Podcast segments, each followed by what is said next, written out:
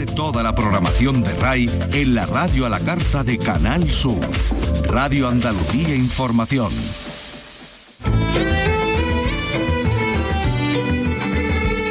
Andalucía es cultura. Con Antonio Catón.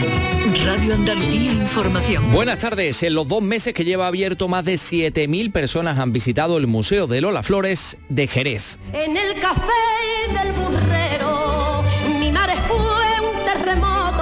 Recaudado 53.000 euros solo en entradas y merchandising. Expone al público más de 200 piezas del artista y fotografías, objetos personales, vestidos, joyas y otras cosas más. También es posible ver y oír a Lola Flores en películas, entrevistas y actuaciones gracias a las proyecciones y pantallas interactivas. Luego se lo vamos a contar, pero hoy también nos centramos en el Corpus Christi. Se ha celebrado la procesión en Granada, no así en Sevilla, y a la espera de que el próximo domingo pueda salir en localidades como Hinojos, donde los vecinos forran las fachadas de eucalipto y convierten sus calles en una especie de selva. Ha sido declarado bien de interés cultural el Corpus de Hinojos. Hoy volvemos a repasar los ritos, a hablar sobre los ritos, sobre la ocupación efímera del espacio público junto al arquitecto Javier Navarro, que lo ha abordado en su tesis. En él caben todo tipo de mm, eh, matices, todo tipo de grises, ¿no? Y hay pocas, pocas, eh, digamos, articulaciones sociales o estructuras sociales que permitan esa adaptabilidad y ese, mm, digamos, eh, sí, esa capacidad de abrazar a todo el mundo. Y tenemos una novela, la nueva de Luis Zueco, con quien ha podido hablar Vicky Román. Hola Luis, ¿qué tal? Bienvenido. Muchas gracias. Bueno, con esta novela, con el tablero de la reina, donde vamos a volver a disfrutar de, de una trama histórica, de las tuyas, con, con, mucha aventura, con mucha intriga también, y esta vez con, con el ajedrez como, como hilo principal, porque como tú ya nos recuerdas en la introducción, España es la cuna de, de ajedrez moderno, ¿no? Sí, claro, esto es un poco la, la, una de las ideas principales de la novela, reivindicar ese, esa, esa, cuna del ajedrez en España. Yo es algo que no sabía. O sea, uh -huh. yo quería hacer una novela que el, hilo, que el ajedrez fuera el hilo conductor. Claro. Luego lo van a escuchar. Y también van a escuchar a otros protagonistas del Festival Flamenco de Londres. Carlos López, buenas tardes. Buenas tardes, pues sí, nos referimos a Mercedes de Córdoba, Manuel Niñán, Álvaro Romero, Maui de Utrera u Olga Pericet, entre otros, que nos cuentan sus propuestas. A eso se suma el Festival a la Mar de Almería y el Encuentro de Arte Contemporáneo de Mencia en Doña Mencía. Y también les vamos a contar cómo fue la pasada tarde el oleaje, no homenaje, sino oleaje a Carlos Mundo de Orí en la Feria del Libro de Madrid. Y más cosas, claro, en un programa que realiza Manuel Hernández, auxiliado por Lola Gutiérrez, y que produce Nerea Cerezo.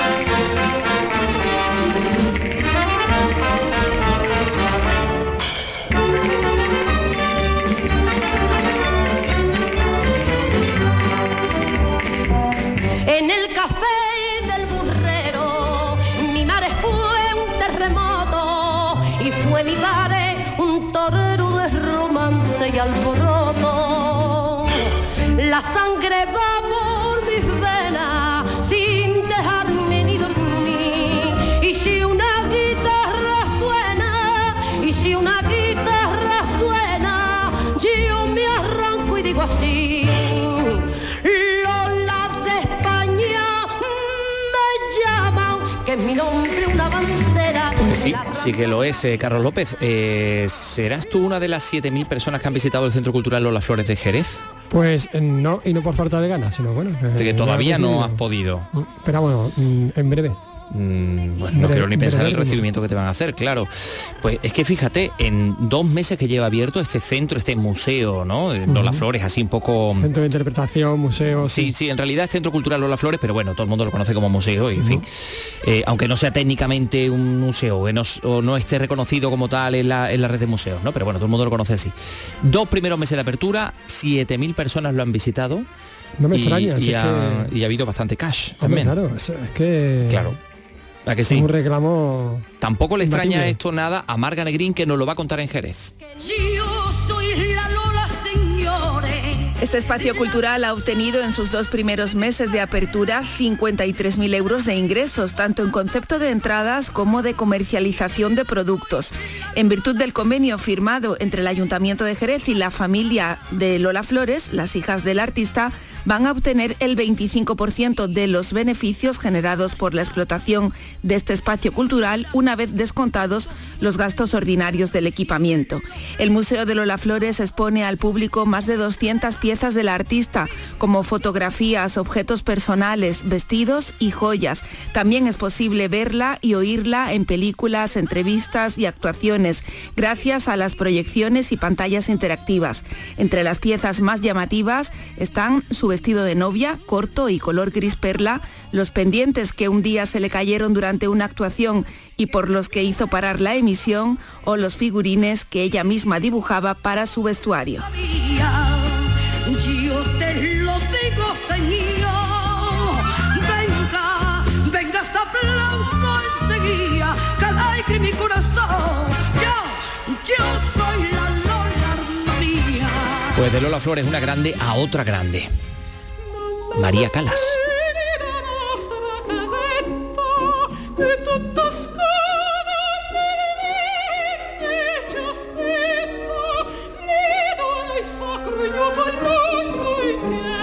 Aquí en el papel de Tosca, bueno, es muy conocida su área eh, Visidarte, ¿no? Pero es- también está No la sospiri la nuestra caseta, también es forma parte de bueno pues de este mm, de esta obra de arte de Puccini que es que es Tosca que se estrena hoy en el Teatro de la, de la Maestranza de Sevilla que se presentaba al público en una rueda de prensa con los protagonistas del pasado viernes día 2 recordamos que es una coproducción con el Liceo de Barcelona con la Mon La Monet. eh, la Monet la Monet de Bruselas De Bruselas, la Monet de. Bruselas parece el nombre de una bailadora Eh, Ay, y pues la sí. ópera la Monet de Bruselas fíjate. Fíjate. y la ópera de Montpellier de Francia con la dirección musical del maestro Gianluca Marchano y la dirección artística de Rafael Rodríguez Villalobos el eh, sevillano mm, tan célebre por cierto por otra parte ¿no? Celebérrimo, y, efectivamente. y polémico también Bueno, pues como los grandes artistas, Sí. querido, como efectivamente. tú claro Como yo, eh, por ejemplo. sí, sí. exactamente O tú, oye pues cuéntame cuéntame cómo es el, el primer elenco no va a estar María Calas lamentablemente pero vamos a estar Bueno, con podía estar, grandes artistas podía estar el riguroso director de- del Más Allá, pero en esta ocasión no. Eh, va a estar Yolanda Ullanet, Vincenzo Costanzo y Ángel Ódena. Será para este, esta tarde, eh, para el director musical Gianluca Marciano, cuando hablamos de Tosca, de esta obra de Puccini, pues hablamos de, hablamos de su obra más compleja. Lo escuchamos traducido por Javier Menéndez. Javier Menéndez es el director del Maestranza. È una grande responsabilità perché Dice que son partituras muy complicadas, no solo la tosca, sino también la bohème, todas las partituras de, de Puccini. Él dice que son como escrituras en tecnicolor. De hecho, eh, Puccini es un compositor, esto lo digo yo, muy cinematográfico. più Y que claro, que está todo escrito, están todos los detalles escritos en la partitura. Se tiene que hacer una elección, o se hace todo aquello que está escrito, que es difícil, o se puede hacer aproximadamente aquello que está escrito y de esa manera puede convertirse en algo bastante fácil. Oye, me han dicho que el montaje tiene una, una carga, una carga política. ¿no? Una fuerte carga política, efectivamente, que Rafael Rodríguez Villalobos, digamos que rescata, porque mm, ha sido completamente, completamente fiel a la partitura. O sea, que no, que, tosca que no solo el montaje, sino que la tosca original también tiene una carga política. Tiene tres cortes, esta no. Es decir, que es más larga también y eh, es más política. No incluye cortes, como decimos, hace referencia, además lo une a Petróleo. Petróleo es el libro póstumo de Pierpaolo Pasolini. Y bueno, para el prestigioso escenógrafo sevillano, pues Tosca es algo más, de hecho mucho más que solo un trío amoroso. y que, y que habla de un momento político concreto y de una situación concreta que es también eh, la persecución de los artistas por su compromiso político. A veces podemos caer en el error de pensar en Tosca solo como un triángulo amoroso, como un melodrama romántico y nos olvidamos de que hay todo un contexto sociopolítico y religioso en torno a esos personajes y un personaje fundamental que es, eh, eh, que es eh, Mario Cavaradossi, que es aniquilado por su posicionamiento político. Sí, sí. Oye, el estreno hoy, después va a haber cinco representaciones más, ¿no? ¿Cuándo? Efectivamente, pues mira, los días 11 y 13 de junio con el primer elenco que acabamos de mencionar y los días 14, 16 y 17, también de junio, con el segundo elenco. El segundo elenco formado por Vanessa Goicoechea, Mario Chan y Dario Solari. Bien, el 13 de junio es mi santo. Por lo que sea. No digo más nada. Vale, vale. ¿No? No, no, claro, tus deseos son órdenes para mí. Oye, eh, vamos a hablar eh, también, pues claro, evidentemente Catoni- estamos pendientes de la San Catoni, sí. San Catoni, sí. Estamos pendientes de- de- del patrimonio, del patrimonio inmaterial, que también eh, pues se pone en escena en el corpus en ciudades como Granada, como Sevilla. Y vamos a hablar de los ritos y de la ocupación efímera del espacio público, que es algo que ha investigado Javier Navarro. Eso va a ser dentro de nada, son las 3 y 10. Andalucía es cultura. Radio Andalucía Información. Con Antonio Catoni. La divulgación en Andalucía, la ciencia, nuestros investigadores, los principales avances en los que trabajan.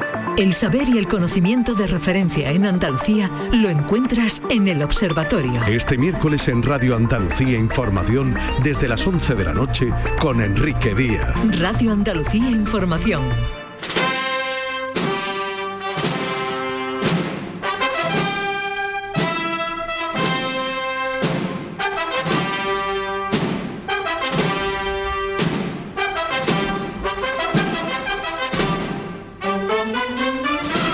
Pues sí, día del eh, Corpus, en Granada hemos podido ver la procesión, así en Sevilla, y esto de, los ritos eh, es lo que ha investigado el arquitecto Javier Navarro en su tesis Sevilla y el rito, en la que rastrea la huella urbana de los ritos desde el siglo XIII al XIX. eh, y lo ha hecho traduciendo los relatos de cuatro cronistas importantes. Em, comenzábamos esa conversación con Javier Navarro en el día de ayer y vamos a continuarla porque lo que nos cuenta desde luego no tiene desperdicio. ¿Por qué hay gente que cree que los ritos, eh, como estos de los que estamos hablando, pues la Semana Santa, la feria, el Corpus, eh, las verbenas, de las que luego hablaremos, por cierto, que muchas de ellas han desaparecido, ¿por qué hay gente que cree que estos ritos son los enemigos del progreso?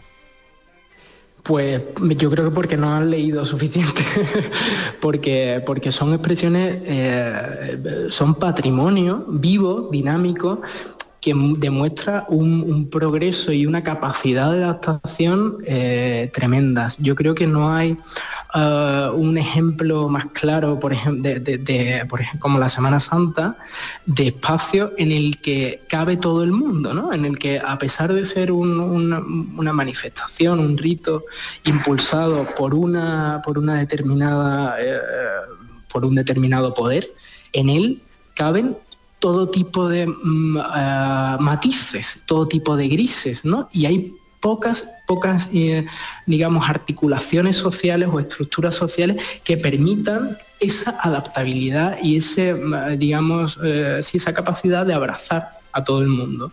Y eso la Semana Santa, con todos los matices que podamos incorporarles, lo consigue. Porque hay una cita de Pedro G. Romero, del, investigador onubense, que a mí recurrentemente se me viene a la cabeza.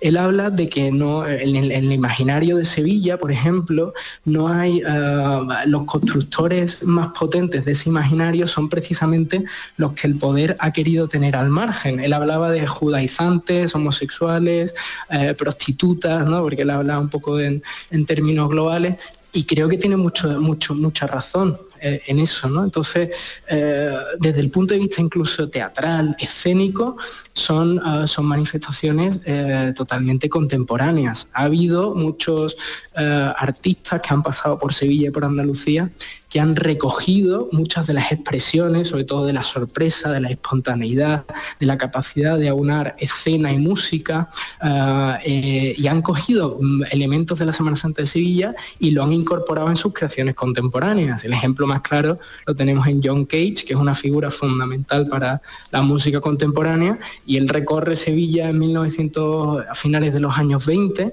y, incorpora todo eso en sus, en sus musicircus, ¿no? Una especie de performance en la Universidad de, de Illinois. Entonces estamos hablando de que muchas veces consideramos eh, las cosas que tenemos cerca, que nos rodean, las normalizamos, las domesticamos, pero nos, nos tenemos que dar cuenta que estamos ante eventos de escala mundial y, digamos, muy rompedores, ¿no? A pesar de moverse en estructuras tradicionales. Eh, me gustaría hablar de los ritos que han dejado de tener sentido, que por tanto han desaparecido, y de los nuevos ritos modernos, es decir, ritos que han pues, eh, hecho su aparición en escena porque tenemos nuevas necesidades. Después de haber estudiado todos esos ritos desde el siglo XIII al siglo XIX, eh, ¿cuáles serían los más curiosos desde el punto de vista de su desaparición? ¿no? Hablábamos antes de esas brevenas, por ejemplo, ¿no? del siglo XIX, que ya no, que ya no existen, seguramente porque la gente ahora se va a la playa, ¿no?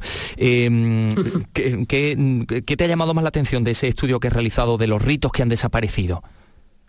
Bueno, pues yo creo que el, el, punto más destacado es que hasta un cierto punto, al principio, precisamente lo que tú comentabas, durante los siglos XIII y XIV, hay espacios y arquitecturas a que a pesar de ser arquitectura, digamos, uh, no espacio público, sino edificios, ¿no?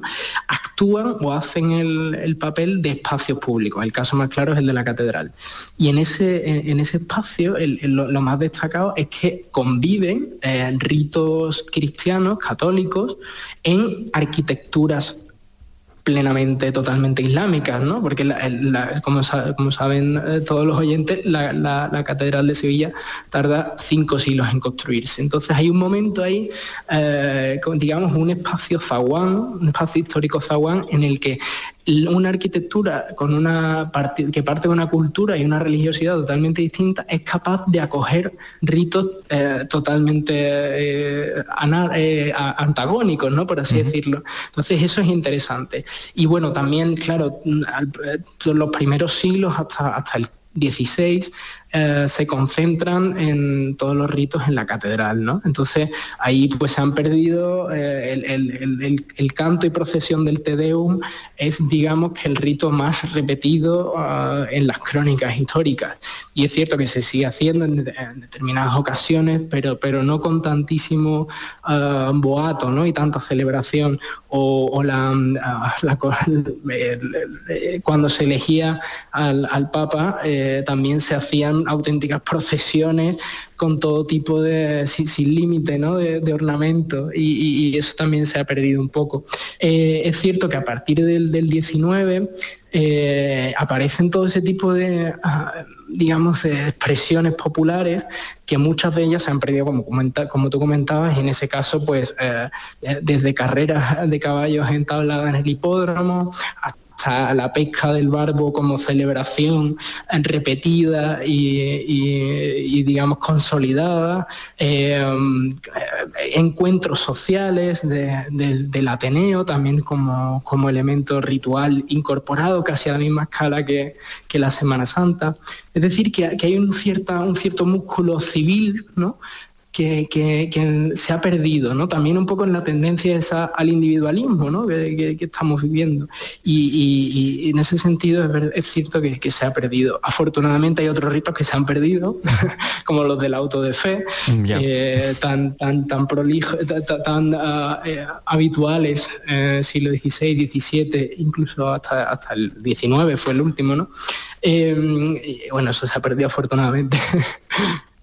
pero hay otros hay otros que sí han venido a digamos a no sé aparecer porque responden a nuevas necesidades en esto claro Exacto. Eh, por mm. ejemplo cuáles han sido los que mm, más te sorprenden de, de, de, hoy en día no sé si hay algunos ligados de, a las lo, tecnologías yo, yo como, como, como bien sabes me, eh, la, la, investigación se frenó en el siglo XIX y la incursión en los siglos XX XXI es un poco sobre precisamente con esos ritos que sí han perdurado no no tanto los nuevos pero es cierto que yo creo que con toda la digamos que el más destacado de los, de los actuales es el, eh, son las reuniones sociales o las reuniones, digamos, uh, así festivas en la calle, ¿no? Esas ocupaciones efímeras que también quedadas, son criticadas ¿no? en forma de, de, veladores, de quedadas, de botellones, todo ese tipo de manifestaciones, al menos no sabemos si en realidad si existían como tal antiguamente, pero claro, los cronistas locales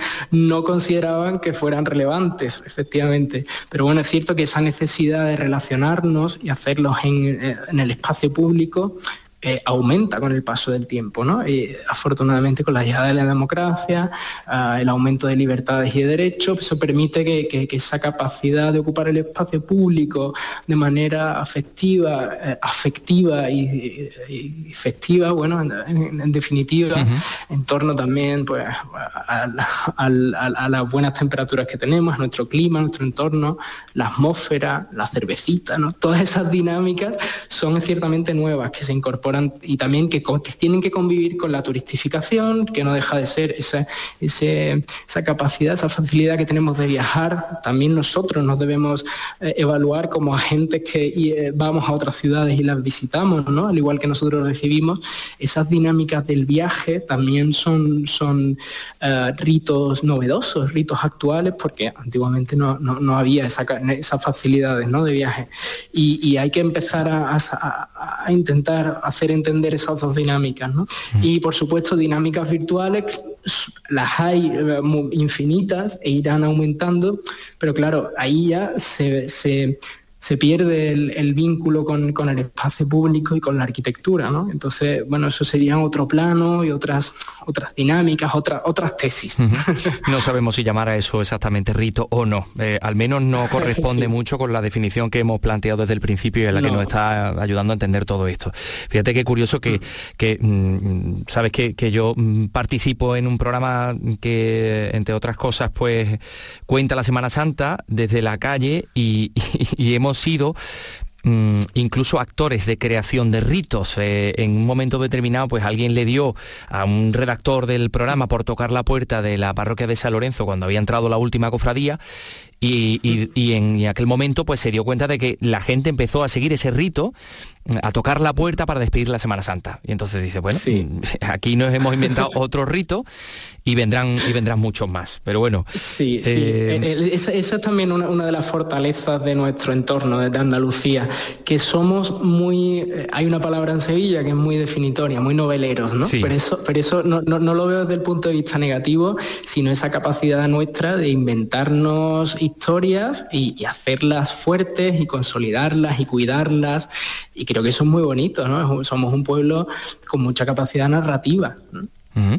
Javier Navarro, arquitecto, investigador, eh, apasionado de, los, de los ritos y también de su ciudad, que por cierto también ha contribuido en parte a mantener uno de esos ritos, como es el de la, el de la feria, la ocupación de la vía pública en la, en la feria, porque ha sido diseñador de, de una de las portadas de, de- de la feria de abril. Así que bueno, pues eh, has, has investigado y también has tenido un poco como observación participante, ¿no?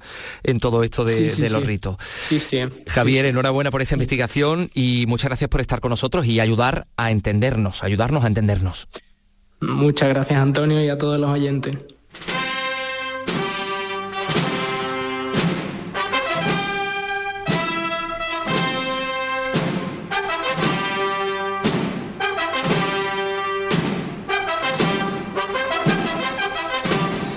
Bueno, pues hablando de los ritos, vamos a ver cómo ha transcurrido el rito del Corpus en Sevilla y en Granada. En la ciudad de, Javier eh, Navarro, la singular custodia de Arfe ha quedado hoy como convidada de piedra, ¿no? No se ha movido.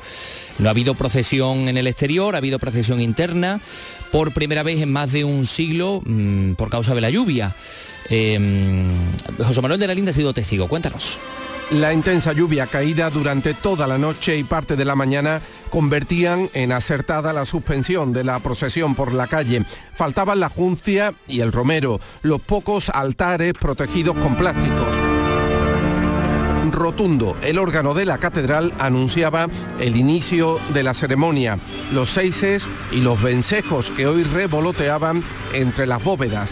Tras el baile, el alcalde que se despide entregó el doblón que según la tradición asegura la continuidad del cuerpo de niños danzantes. El arzobispo Sain Meneses, a quien hoy acompañaban dos nuevos auxiliares, satisfecho con la celebración y feliz con la lluvia. muy solemne, pero hemos estado pidiendo al Señor la lluvia, la necesitamos con tanta urgencia, pues ahora está lloviendo, demos gracias a Dios y nos, nos adaptamos a la situación y disfrutamos. Joaquín de la Peña, organizador del Corpus, no recordaba nunca algo así. Más o menos 50, nunca, jamás en la vida. No está de más tener una nueva experiencia. queda para los anales, a los años de la pandemia y la República habrá que sumar este jueves de Corpus de 2023 en el que el sol no brilló ni por asomo.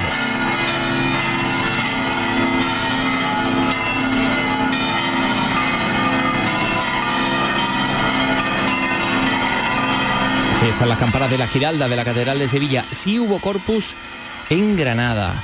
Porque, bueno, pues ha salido a las calles, eh, aunque no ha habido concurso de, de altares ni sillas en el recorrido, pero bueno, al menos los granadinos han llenado el centro. Jesús Reina, Granada. Hola, muy buenas tardes. Desde Granada el riesgo de lluvia ha estado a punto de provocar que se suspenda la procesión, efectivamente, pero al final la custodia ha pasado por las calles con mucha más rapidez que en años anteriores para evitar las precipitaciones. El número de participantes se ha visto mermado por la incertidumbre que se ha vivido hasta el último momento. Lógicamente, el número de granadinos que se han dado cita ha sido mucho menor. No se han instalado ni altares ni sillas e incluso los servicios municipales no han tenido tiempo material esta mañana para repartir la juncia, el romero, el tomillo y el maestranzo en todo el recorrido, sino solo en una parte. No obstante, la cuadrilla sacramental, las campanillas, el coro infantil, los aplausos y la banda municipal de música han creado todo el ambiente que siempre acompaña a la custodia en Granada. A partir de ahora comienza ya la feria taurina y los trasnoches en el ferial de Almanjáyar, aunque es justo reconocer que esta pasada madrugada hemos tenido un pleno lleno espectacular en el recinto de caseta hasta el amanecer.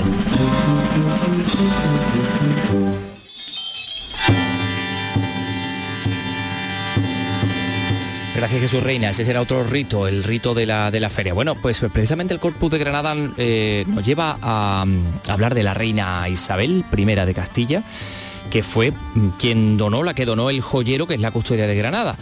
Y es que Isabel de Trastamara es la protagonista de la novela de Luis Zueco, eh, que se llama El tablero de la reina.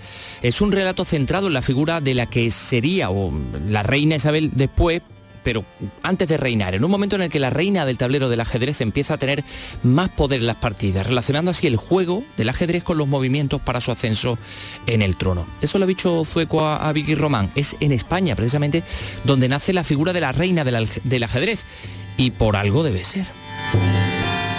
Ese ajedrez moderno del que hablamos es en el que la reina, como dices, ya la- es la figura eh, poderosa, lo que nos lleva a, bueno, a la protagonista, no desvelamos nada, pero está, está en la misma foto de portada, ¿no? Ese personaje sobre el que van a girar todos los demás en este tablero. ella es la, la reina Isabel, la católica, en su camino para reinar y situada al principio de la trama en un lugar complicado dentro de ese tablero político, ¿no? Con esa pugna eh, en Castilla por el trono entre, entre, bueno, entre sus hermanos, su hermano Alfonso de 14 años, eh, que se lo disputa a su medio hermano, el rey Enrique, y entre esos dos hermanos suyos está ella, una, una figura a la que solo le dan importancia para forjar alianzas con, con el matrimonio, no piensan en otra cosa, ¿no? Cuando, cuando piensan en Isabel, ¿no? Pe- pe- Pero es lo que se hacía en la época. Claro. Luego ella misma hace lo mismo. También. A todos sus hijos, sobre todo a sus hijas. Las casa y las, casa y coloca la- bien. Las coloca, esa es la palabra adecuada, las coloca bien para, para aislar a Francia. Entonces, al final el tablero de la reina, la novela también es un, es un juego de, de dobles sentidos, ¿no? Claro. Hay un tablero político, hay que mover las piezas, ¿no? Eh, pero a la vez hay que saber jugar al juego, hay que aprender cómo, cómo, por qué se hacen los cambios. Entonces, claro, la figura de Isabel, a mí me, gu- me gustaba mucho explicar cómo llega al poder, ¿no? Porque, bueno, el reinado de los reyes católicos mejor o peor, pero todos sabemos un poco lo, lo que sucede, ¿no? Pero, ¿y cómo llega al poder? Como una niña que, que no está en la línea sucesoria, ya es la tercera o la cuarta en algún momento de la línea su- sucesoria, ¿cómo consigue ser reina y no una reina consorte, sino que es la primera gran reina, pero no de España, de, de Europa, ¿no? Eso, claro, eso tiene que ser por alguna razón muy importante, ¿no? Y hay que entender ese personaje histórico de, de una infanta que, que consigue ser reina. Sí, porque bueno, decimos, es su camino para reinar, lo que se está contando en esta, en esta novela.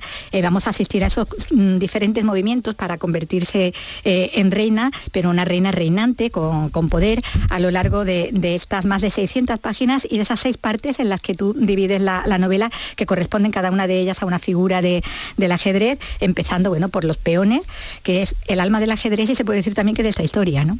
Sí, todos somos peones. Sí, por eso. seguimos seguimos, Es siendo peones. Entonces, en, la novela se, se explica eh, que, que los peones, si no sabes jugar muy bien al ajedrez, pues sacrifican los peones, no les das Ujú. importancia. Pero es que claro, es los peones son el pueblo. No puedes reinar ni gobernar sin el pueblo, ¿no? Entonces, en, en la novela se hace mucho hincapié en la importancia de los peones y que un peón que llega a la octava casilla Se transforma. en otra figura mucho más poderosa, ¿no? Claro. Que eso es lo que ocurre tal vez en la vida, ¿no? Entonces, en ese sentido hemos cambiado un poco. Seguimos siendo los peones de un juego mucho más complejo que, que sigue siendo pues este ajedrez. que nos deja la mayoría de las veces fuera, ¿no?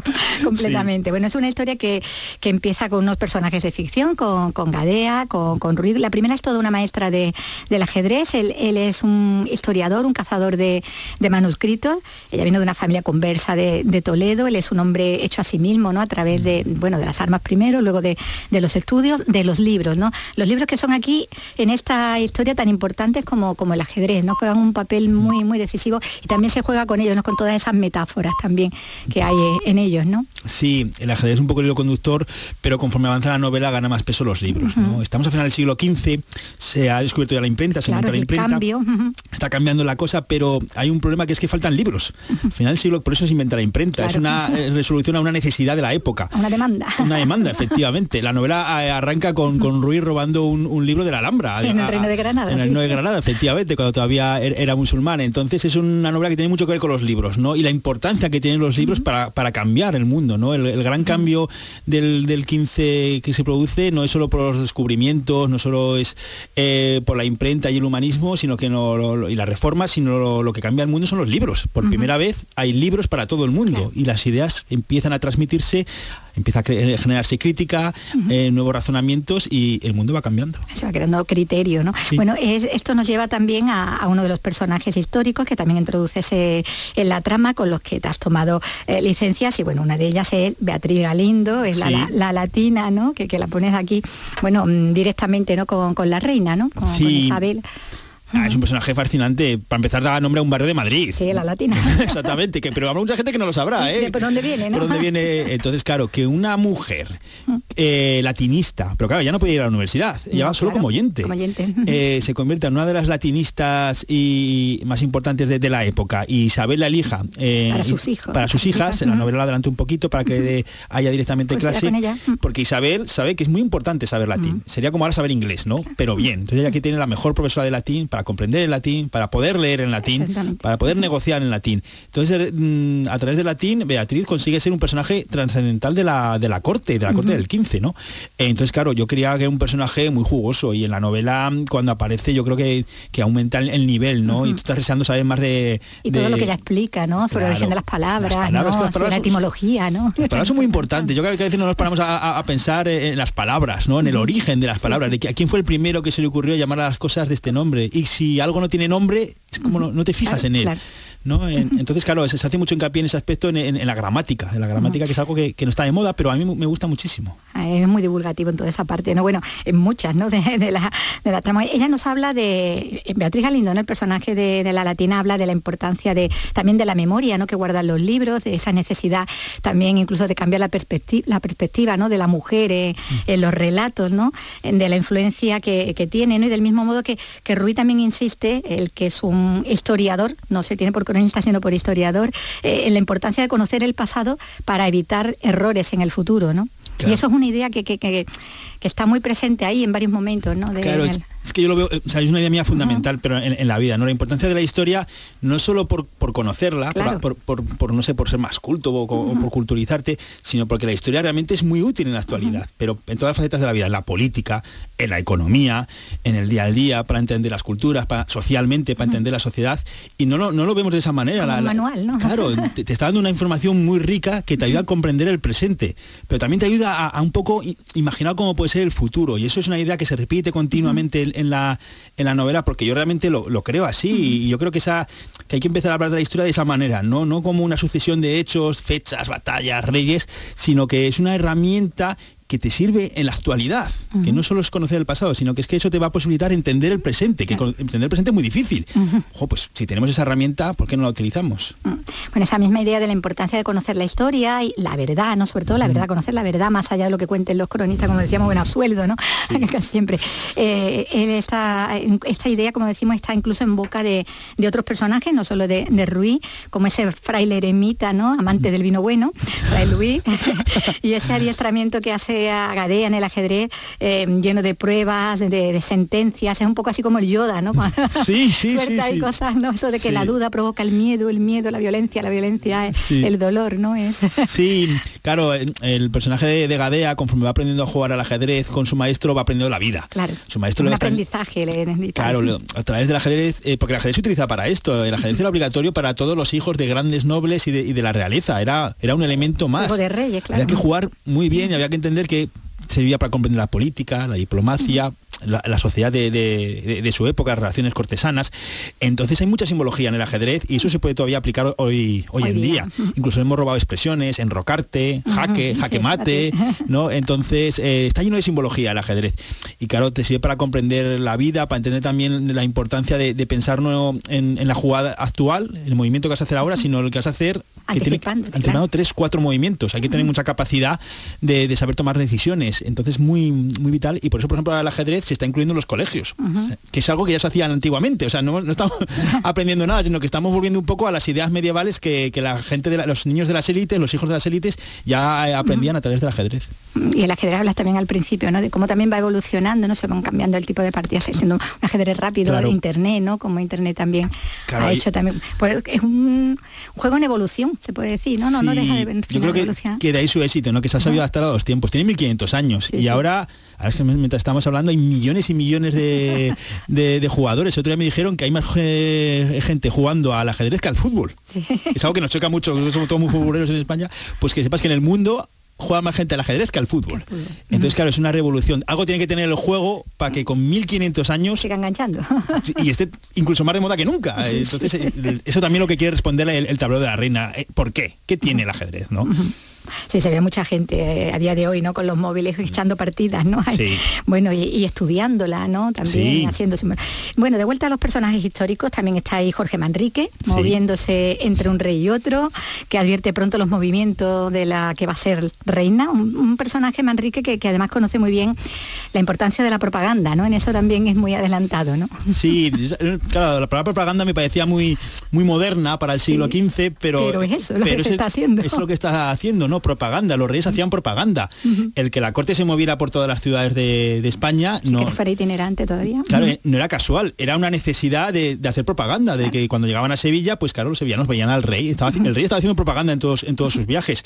Las fake news, ya había unas campañas de difamación, Sí, que con, ríe el- tú, con Enrique. Con Enrique, o sea, la campaña de- impotencia, el la campaña de difamación que tiene Enrique es brutal. Hoy en día sería una barbaridad. Pero y su hija, su hija, una niña. Beltraneja, pobre niña. Y lo que le ocurre luego la Juana la Loca. O sea, es algo que se repite, ¿no? Campañas brutales, eh, con- interesadas, por supuesto, y, y- y programadas y, y promovidas por, por personajes muy importantes eh, para difamar a, a los gobernantes y hacerlos caer. O sea, podían hacer caer un rey, en este caso, Enrique Con- IV. Sí, sí, creaban reyes y los, Sí, sí, eh, es- es- los es- quitaban, entonces- ponían y quitaban reyes. Todas esas campa- campañas y historias falsas ya, ya ocurren en el siglo XV. Bueno, con el Marqués de Villena, con Juan Pacheco, ahí hay personajes esenciales en, en esta intriga política, donde bueno, vamos a ver que hay varios asesinatos, eh, con el ajedrez también como protagonista, volviendo a la, a la cuestión donde los peones del principio vamos a ir viendo cómo van a ser decisivos ¿no? para la resolución también de, de esa intriga, porque como decíamos antes, ¿no?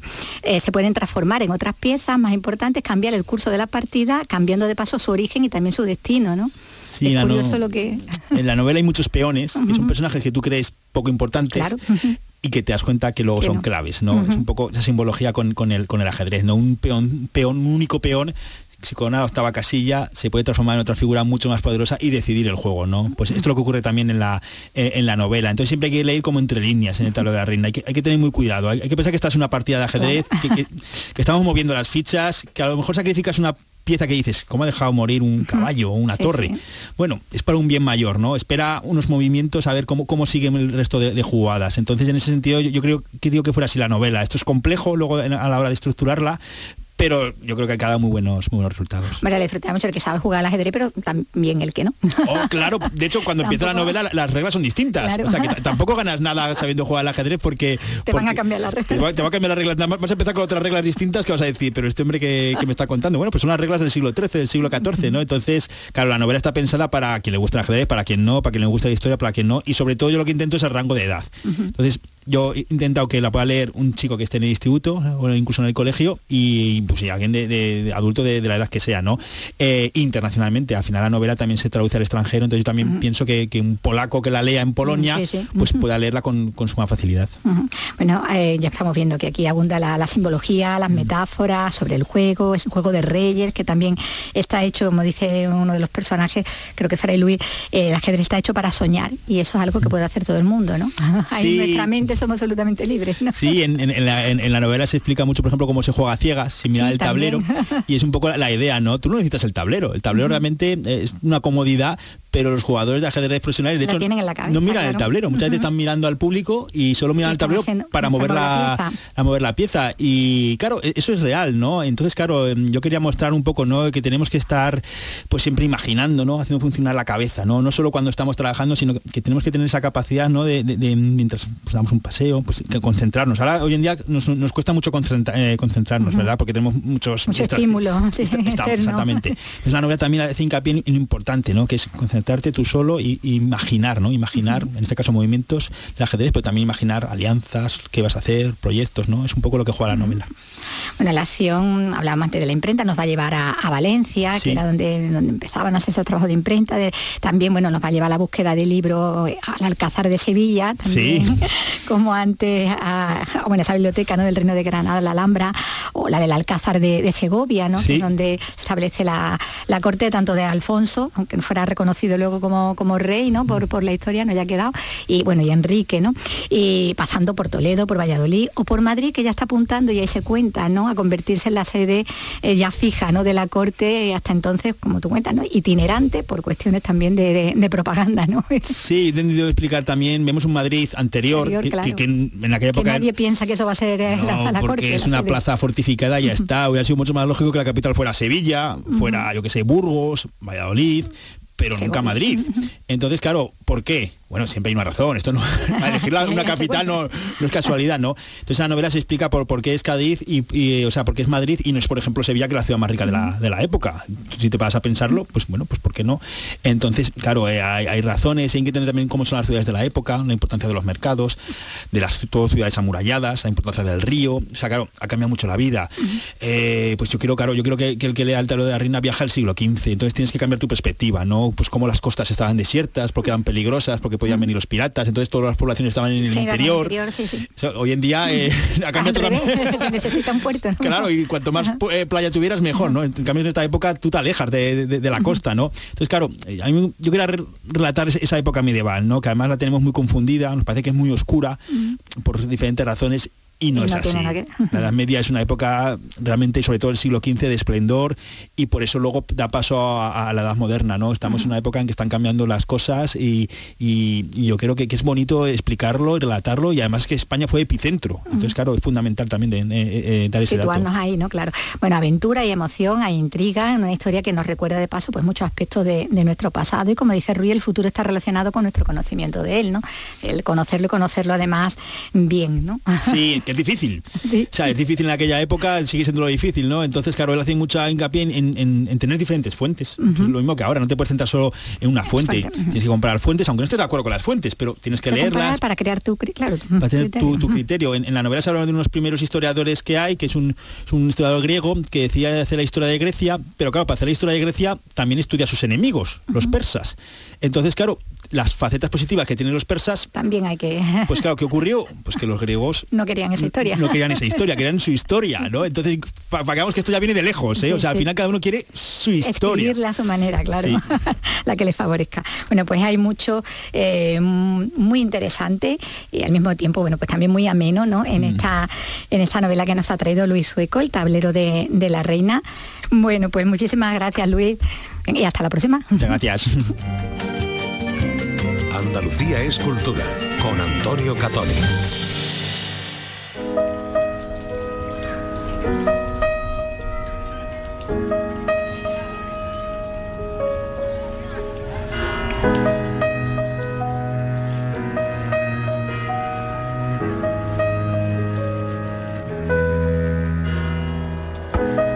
Querido Carlos López, eh, mm, vamos a escuchar mañana a los protagonistas del Festival Flamenco de Londres. Bueno, venga. Tenemos una mañana. cuenta pendiente porque tenemos que escuchar a Mercedes de Córdoba, Mago de Utrera, a Olga Pericet, a Manuel Liñán, a tantos otros. Pero es que si no, hay un montón, un montón de cosas del día de hoy que, que se nos van a quedar Que sin que hay que darla, sí, sí. Hay que Somos darlas, hay esclavos darlas. de la actualidad. Sí, señor. Eh, bueno, pues venga, vamos a hablar del homenaje a Carlos Mundo de Orí en la Feria del Libro de Madrid, eh, un recuerdo al poeta gavitano en el centenario de su nacimiento.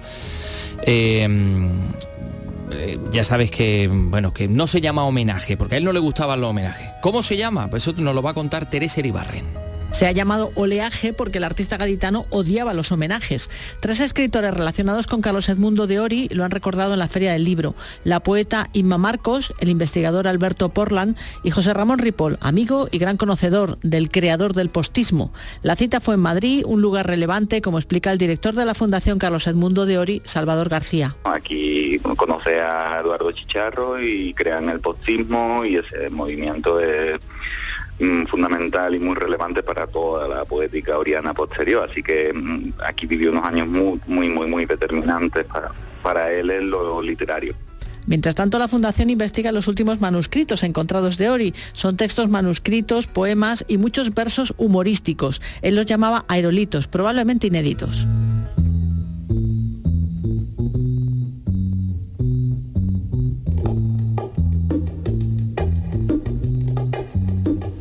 Bueno, pues eso es lo que ha pasado y ahora vamos a contar dos o tres cosas que se han presentado, es decir, lo que va a pasar. Por un lado, eh, Paco de Lucía es el protagonista del centro, del centro, del encuentro internacional de guitarra que se va a celebrar en Algeciras el mes que viene, el mes de julio. Por ahí va a pasar Diego El Cigala o Eva La Hierbabuena. Susana Torrejón. También en el cartel de este encuentro internacional encontramos a Chico Valdivia y a Diego del Morao, además de una muy especial, la del sobrino de Paco de Lucía, Antonio Sánchez, que acudirá a presentar su nuevo disco, Cabara. cada tema que sacaba pues pensaba en alguien que quiero, ¿no? Y decía, mira, este tema se lo dedico a Paco, este tema se lo dedico a, mi madre, este tema se lo dedico a Parrita. Y me ha salido del corazón hacerlo así y la verdad que estoy contento, estoy contento. Durante este encuentro también se han previsto exposiciones, conferencias y alguna masterclass. y la muestra de arte de Mencia, que se celebra o que se va a celebrar en Doña Mencía, eh, de ahí el juego de palabras, estamos hablando de la provincia de Córdoba. Se celebra en su vigésimo quinta edición y el lema de este año es lo que pasa en la calle, arte público y convivencia ciudadana. Nos lo cuenta en Córdoba Eugenia Paredes. Se trata de un compromiso por fomentar el arte minoritario, acercarlo a los ciudadanos y hacerlo en un entorno alejado de los museos y las salas de exposiciones. Para ello trasladan las obras al medio urbano y patrimonial de la localidad, implicando al ciudadano y haciendo de Doña Mencía un espacio donde la innovación, la originalidad y la multiculturalidad están presentes. Moisés Bedmar, comisario de la muestra. Que demencia trae diversidad, trae pluralidad, trae un conocimiento nuevo a nuestra agenda cultural, el enriquecimiento de la mirada de fuera y de aquello que nos nutre también en el medio rural. Es difícil porque como dices es un arte poco accesible, nosotros tra- tratamos de subvertir eso y generar espacios eh, comunes donde, donde la gente del pueblo se siente integrada también a través del arte contemporáneo. Demencia ha sido el punto de partida para que los más de 90 artistas participantes en las 25 ediciones anteriores encuentren un lugar común en el que desarrollar sus inquietudes artísticas. Muchos de ellos, artistas que con el tiempo se han convertido en referentes del arte contemporáneo, participando en ferias nacionales e internacionales o exponiendo en importantes galerías. Y de lo que va a pasar lo más inmediato es el Festival Alamar de Almería. Clara Aznar.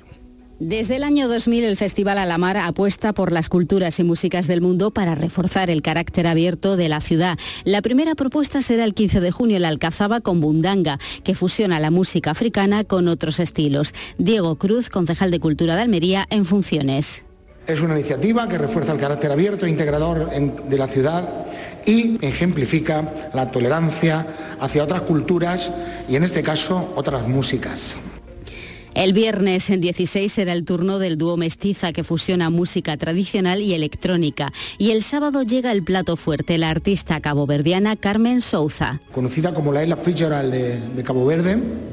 eh, y desde, desde el lanzamiento de su primer álbum en 2005 ha logrado, junto con su productor bajista Teo Pascal, eh, crear un género nuevo e inclasificable entre ritmos tradicionales africanos, melodías caboverdinas y jazz contemporáneo.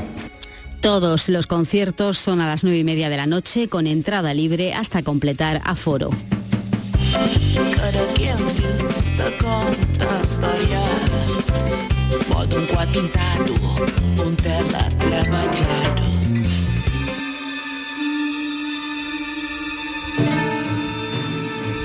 Música sigilosa porque se acerca hasta, hasta uno de los estudios del pabellón de Andalucía en la isla de la Cartuja de Sevilla, Paco Gómez Ayas.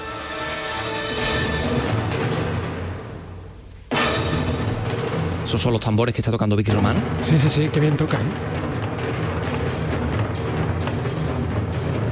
Y veo que tú estás tocando la pandereta. Sí, ha tocado también muy bien. Suspense.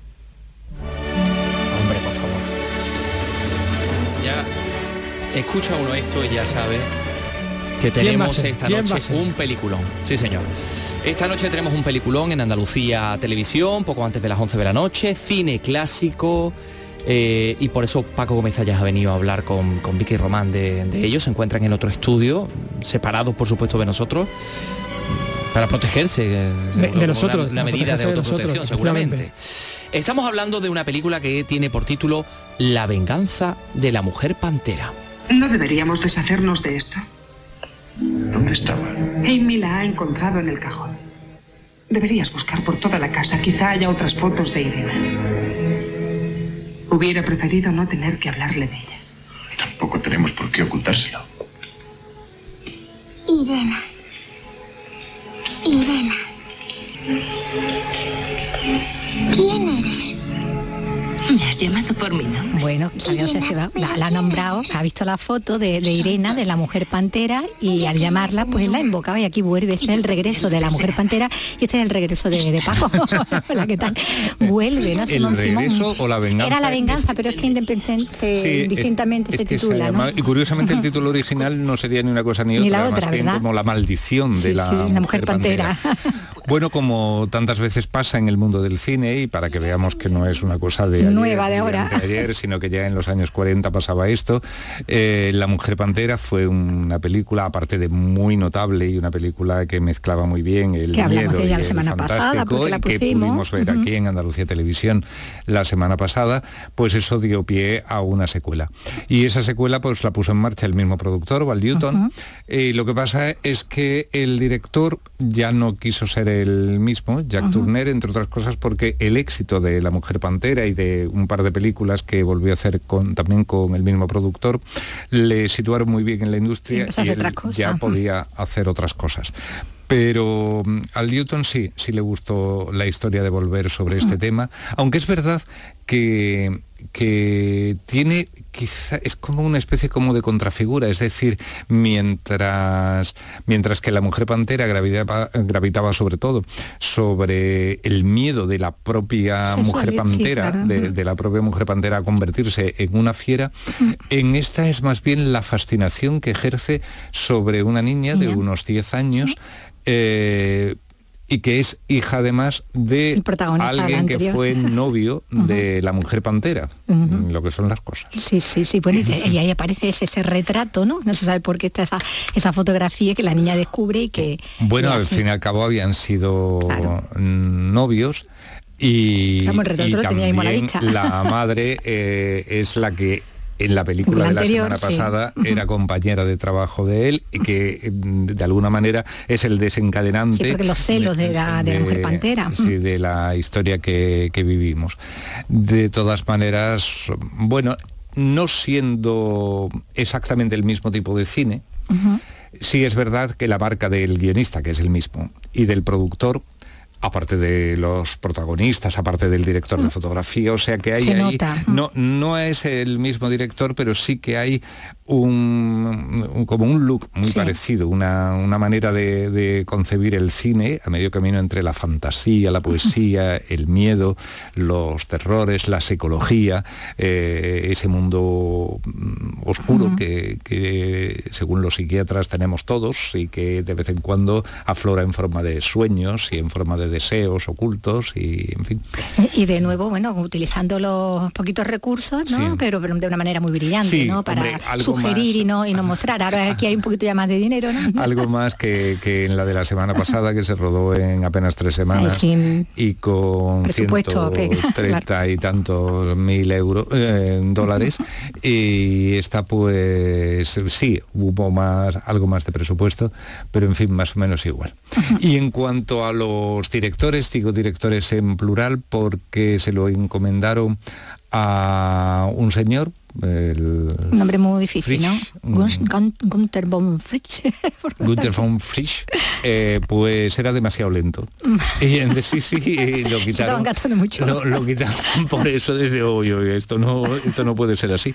Y entonces Robert Wise, que, que estaba contratado allí como productor en, em, en En RKO, en la productora, y que había hecho, entre otras cosas, el montaje de Ciudadano Kane y de la siguiente película de Orson Welles, El Cuarto Mandamiento, incluso la había terminado él, cuando ya la productora también metió mano y dijo que, que Que a estaba Welles también lo haciendo quitaban de medio. el niño prodigio este, que ya estaba bien No de perder tanto tiempo.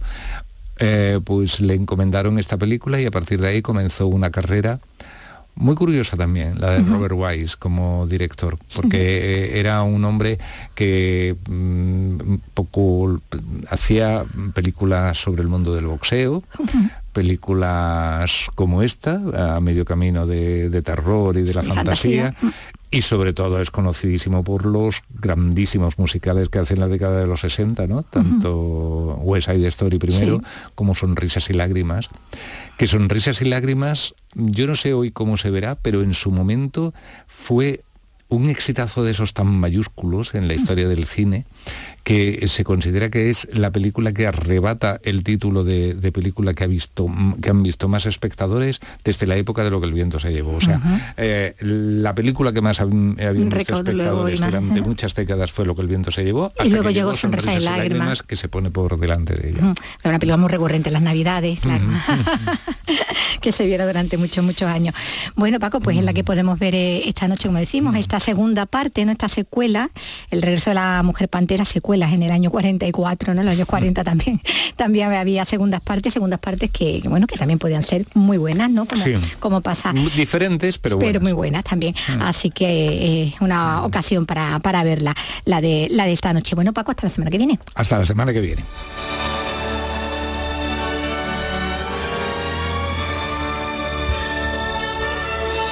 Hasta aquí la conexión con el estudio Paco Gómez Zayas. Ya casi yo creo que deberíamos ponerle su, su nombre. Se llena un poco de arena, ¿eh? Cada vez que... Eh, sí, efectivamente, se llena de arena el estudio porque él viene, ya saben ustedes, con el camello de Lorenzo. Araya. Efectivamente. Sí. Bueno, eh, oye, que nos quedan tres minutillos prácticamente para terminar este programa. Eh, ya saben que a las cuatro en punto están aquí nuestros compañeros para hacerles el resumen de todas las noticias. Y nosotros tenemos por costumbre, y así se lo hemos pedido hoy a Nerea Cerezo, que nos busque un tema musical relacionado con una efemérides del día. Eh, no ha sido angosto a Rey Angosto porque está en otros menesteres, pero hoy tenemos la suerte de contar con Nerea Cerezo. ¿Y sabes lo que nos ha propuesto?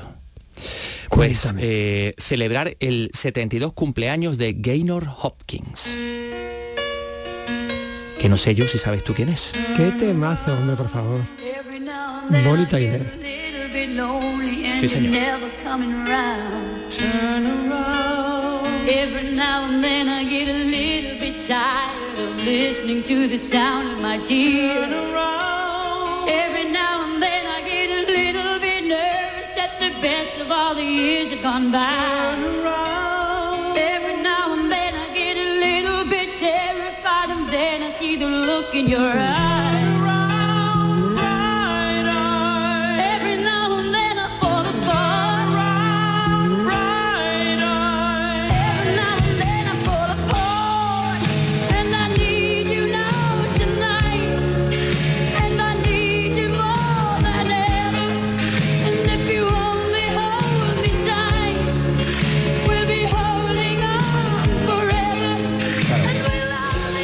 Apriétame, ¿no? Sí. Mm. Pero está Forever. Manu- ¿es, posible que sea una lágrima eso que veo en el rostro de Manuel? de corazón, sí, sí, sí, yo creo que sí, sí. Pues Y en sí, el de Nerea, nació ¿eh? tal día como hoy, eh, 8 de junio de 1951. Eh, Gaynor Hopkins, Hopkins naciera en Gales, en el país de Gales, eh, de Gales, más conocida por su nombre artístico Bonnie Tyler, cantante británica, compositora, bueno, reconocida con su característica voz, ¿no? Eh, tan, tan ronca, ¿no? Que cumple 72 años. Un poco precedente de Anastasia. Sí. Esa voz, Claro, ¿no? sí, Tan- no, que pensaba que estabas hablando de la princesa rusa de, de Anastasia. También, también, de la princesa rusa. Sobre todo la Es que princesa la cantante, No de la cantante. La de- cantante es Anastasia. Bueno, Anastasia, ¿no? Anastasia, porque debe ser en CC antes. Eh, sí. Eh, Carlos, nos quedan menos de un minuto, así que mañana nos vemos a las 3 de la tarde. Venga, vale. ¿Obtengo tu compromiso público? Eh, Aquí estaremos. sí, venga. venga, Mi pues nada. palabra. Hasta mañana, adiós amigos, chao.